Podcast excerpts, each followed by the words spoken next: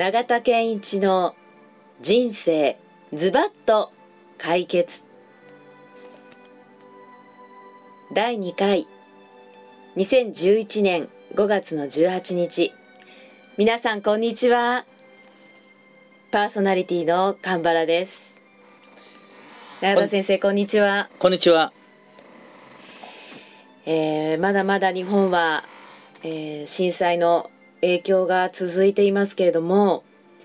えー、今日はいろいろ地震に関して心理的なことを伺っていきたいと思います。よろしくお願いいたします、はい、えー、永田先生は今回の地震を心理的にどのように捉えていらっしゃるんでしょうか？また私たちはどのように今後考えていったらいいのか？また、えー、心構えていたらいいのかっていうのをいろいろ教えていただきたいと思ってます。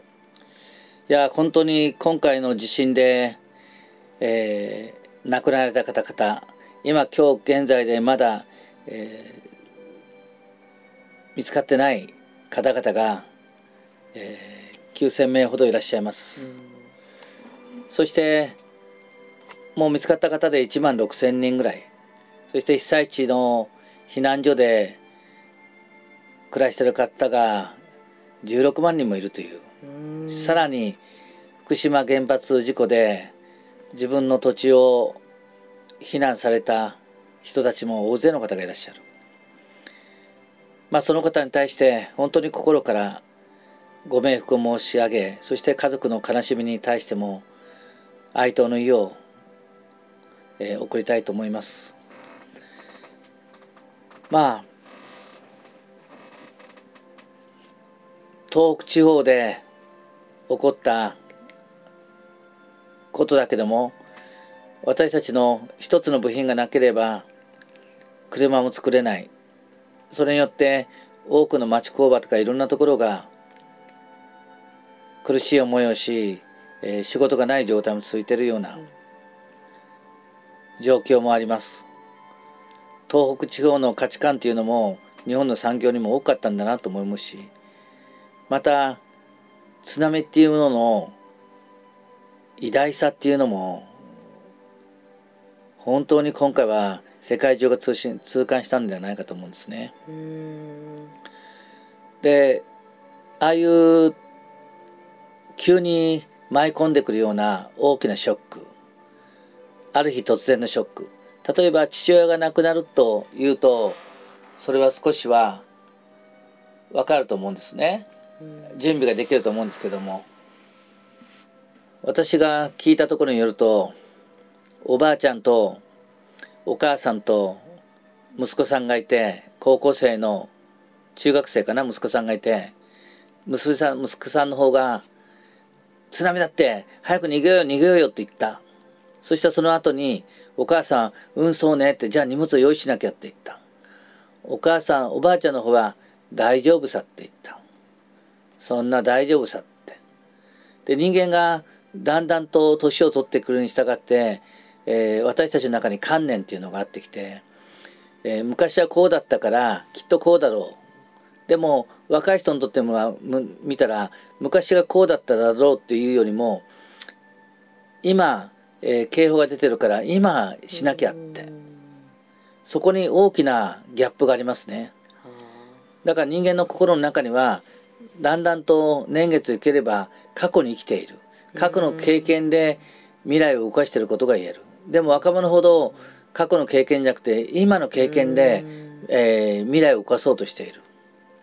っていうことがあります。今回の死に至ったところもほとんどのところがやっぱし老人が多いところですね。だから、えー、多くの方がその過去の体験にしがみついて生きているまあほとんどの人たちがそうでしょうけども過去はこうだったか昔はこうだったからこれからどうしようかって生きていくものを私たちは常にやっぱ教訓として持たなきゃいけないかなっていうふうに思いました。うん、また、えー、その心の影響ですけども人間は強いものです。家族が亡くなった死んでしまったって言ったら今から始めればいいさ私は皆さんに送りたいのは、今から始めればいいさって。今から始めればいい。あの四川省の地震が3年前あったんですけどその地震後に子供たちを亡くした夫婦が今あなたに1歳の赤ちゃんを持ってるそうですああそうですかうんうんだから生きる希望をもらったと言ってましたこの赤ちゃんから。うん。そしてその一人の赤ちゃんから3人分の愛を感じると言ってました。この子に全てがうん。亡くなった子供たちの愛も注がれなかった注ぎきれなかった愛もこの子に注いでいくっていうふうに。これが今から始めればいいさっていうことですよね。うん。なるほど今からということですね。うん。うん。今現在あの震災についていろいろな目に見えない部分の影響力っていうのがすごい出てるような気がするんですけどやっと心の部分があの被災地の方でもあの受け入れていろんな活動をされてますけども、えー目に見えない影響力っていうのはどういうところにあるとお考えでしょうか？あのこういうのような震災を受けるとですね急な先ほども言ったように急にショックを与えると私たちの中の全く、えー私たちの心の中に、えー潜在意識というのがあって潜在意識って私たちの過去の歴史なんですね。でその他に、えー無意識っていうのがあるわけです。そしてその無意識っていうのはまだ私たちがえー表面的に何気なくスーッと人の話を聞いたらスーッと入ってきたりするのを無意識って言うんですけども例えば、えーああお父さんががんで亡くなったから自分もがんで亡くなるかもしれないって思った時にふとその年齢になったら気をつけなきゃとかがんにかかるんじゃないかとか怒ってきたりとか、うん。えー思ってもなかったことが急に出てきたりとか、うん。であとは、えー彼女と別れてしまった。また新しい人と付き合った。そしてまた彼女と別れた時期が来ると1年間ぐらいでいつも別れたりするならば1年が経ってくるとまたこの人とも別れるんじゃないだろうかってうん。思いたくなくてもスーッと起こってくるとか。あ、りますね。うん、そういうのが無意識の影響っていうんですね。うん。でこういう震災とか会うとですねその無意識の深いところにあるものが、えー人間の感情の層っていうのは36層から46層ぐらいになってるわけですその感情が一つ一つ層になって、えー同じことの一つの経験だけでも36回から42回ぐらい繰り返してるっていうことなんですけど無意識ってその42回ぐらい繰り返してその真その下にですねもっと深いところのところに火がついてしまうだからそういったようなものが、えー人生に大きく影響を与えてくるんですね。うん私の体験から言うと神戸の震災の時に私は5日後に永田町というところに入りました。それで今ではすごくあの豊かな人たちが受講生に多かったんですけどでも彼らと接した時にあこういう人ほど手を差し伸べなきゃいけないってその時ふと思ったんですね。でそれはそれから今今回の地震まで考えてみると見ると本当に私は、えー問題問題がとても複雑な人たち、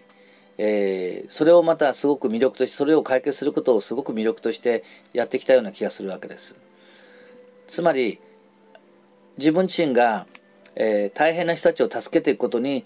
すごくあの優越感というか自己満足とかそういう人たちまでも解決できるようになったと。家から10年も出られない人でも、えーわずか半年間ぐらいで解決することができたとか、えー不登校の人でも学校に行けるのをわずか1時間半のかで解決できたとかそういうところにすごく魅力を感じてました。でも気がついてみたら豊かさ豊かな人たちとは縁がなくなってしまったわけですね。でふと今回の震災でで気がついたことはあ私はあの時に神戸でそれを選択したんだったと。そして知らぬ間にそれが自分のマインドの支配するようになってきてそういう人たちとの出会う出会ってきた人生を送ってきたんだなと。おかげでそこで得たものはすごくどんなことでも、えー深いところまで解決できる力をつけたけどでも経済的なものからすると、えーそうでもなかっただからそういう両方のバランスが必要だったんだなってそういう人の助けと同時に経済力も、身につけていくような人たちとも付き合っていかなきゃいけなかったというのは、えー、感じてますね。今回の震災で感じたのはそういうことですけど、でもそれは気がつかなかった。こういうことが起こって初めて無意識の、無意識が私の体にずっと影響を与えてたんだなということが分かったわけです。このようにですね、無意識っていうのは3ヶ月経ってしまうと、その人の体の中にこう染みついていって、そして知らぬ間に影響されていって、それが自分の見方、考え方のを支配してくるわけです。うん、うん、まあだからそれを今回ですね、えー、取り除く、えー、解決方法の解決方法を編み出しました。素晴らしいですね。ねこれから先そういったカウンセリングが、えー、できると多くの人たちがまた新しい未来の光を見ていけるということですもんね。そうですね。うん、あのいろいろまあ歴史的に大きなあのことっていうのは起こってきてるんですけども今回わざわざこの日本に起こったというのは歴史上こういう地震が起こるっていうのはどんか意味があるんでしょうか？はいこれはあのー、話すと長いんですが、えー、チェルノブイリからずっと考えてきててこのもしこの地球上の流れからどうしてもその、えー